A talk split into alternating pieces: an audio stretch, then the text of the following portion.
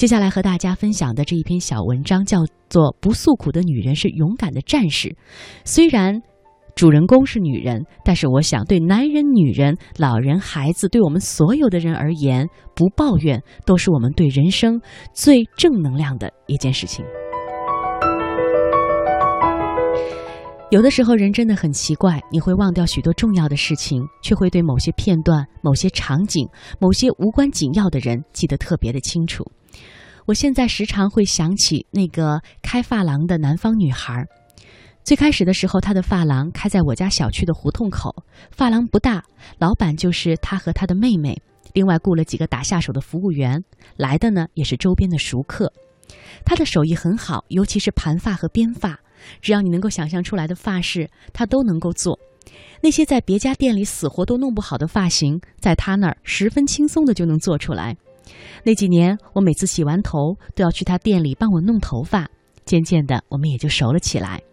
我这个人属于比较慢热的人，不太习惯和陌生人搭讪，但我挺喜欢和他聊天的。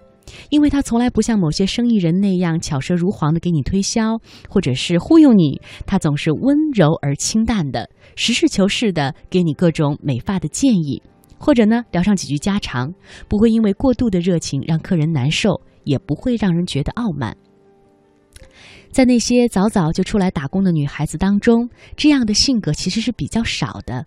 他或许没有多少知识。没有受过多少教育，他只是天然踏实的那样实干，内敛不张扬。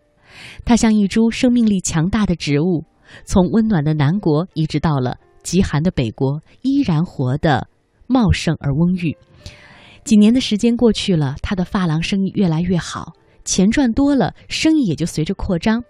他租了一个很大的门面，小发廊变成了现代的造型室。还在附近的商城开了一家服装加盟店，由她老公打理。恰好她新开的造型室在我单位附近，对我来说很方便。我几乎每周都要去一次。这种雇了十多个员工的店已经不算是小店了。一个外地姑娘一点根基没有，这样做下来有多难是可想而知的。我曾经亲眼见过有人来找麻烦，她和老公好话说尽，才把那些人请走。还有经常来的一些熟客，做一个简单的发型，但是要求特别高，每次都要做半个小时左右。这里高了，那里低了，挑剔的要命。他十分耐心，客人走了之后，我十分有吐槽的欲望，他却总是笑笑不说什么。有一次我来做头发，聊天的时候他说：“前几天你有个朋友来烫头，说你是，啊，说他自己是你推荐来的。”我很清楚我那个朋友的性子。比较小气，特别爱讲价，什么价格都拦腰砍一半。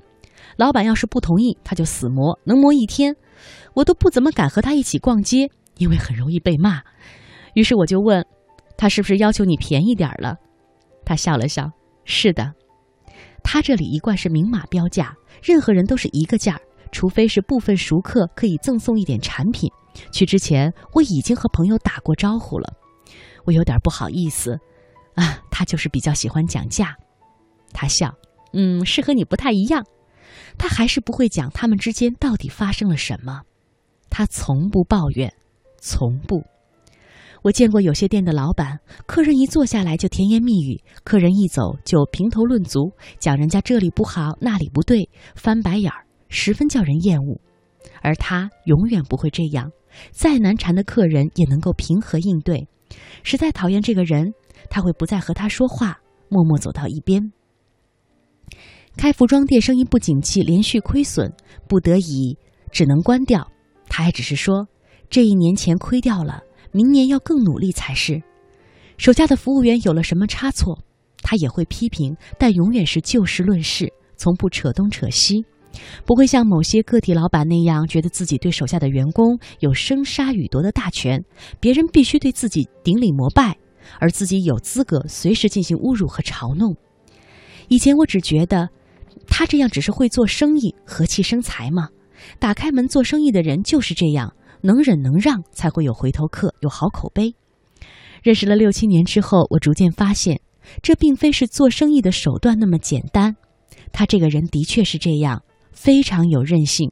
虽然是一个小小的个体老板，但是他活得不卑不亢。什么困难和问题来了，他只想着去处理，而不是抱怨和诉苦。我越来越欣赏那些不爱诉苦的人，他们是最勇敢的战士。苦来了，难来了，他们提枪上马，与之厮杀。不诉苦，并非是自我压抑，而是看透了人生，有一种不徒劳挣扎的智慧。做人，谁不曾被命运辜负过，被他人伤害过？阳光下并无新鲜事，一切乏善可陈。谁是第一个受苦的人呢？不，都是别人的影子，都是前人流过的眼泪。遇到困难可以倾诉，寻求帮助，但不可长时间停留在诉苦的阶段。说多了，就难免顾影自怜，相信自己真的是一个可怜人。